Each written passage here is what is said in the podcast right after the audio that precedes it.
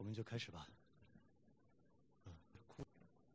当然提前宣告枯燥性，其实有一点故作姿态，因为可能是对听众的低估，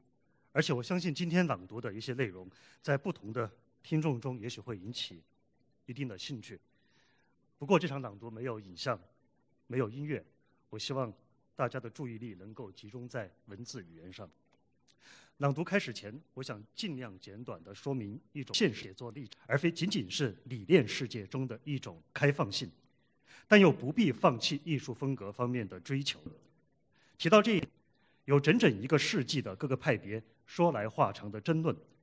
提到这一点，是因为我们今天所处的现实，对包括诗人在内的当代创作者，都提出了一些新的，也许还没有被我们准确说出的历史要求。并且也促使我们重新观察那些在历史中经久不息、延续至今的争论，以及重新认识自己的写作。一种很普遍，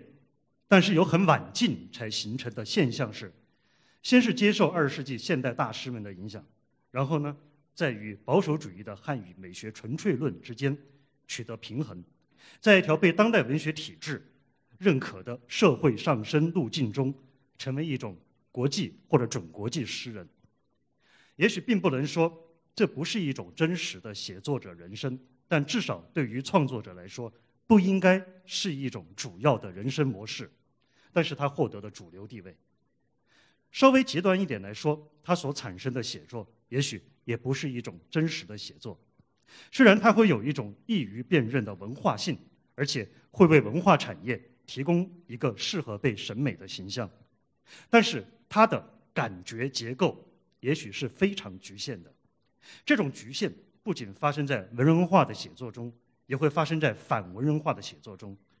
在今天，这种走在一条文学的社会上升路径之上的写作人生，与当代现实与文化制度的关系，很大程度上类似萨义德所写的近现代文学创造与帝帝国主义实践的关系，仍然有待剖析。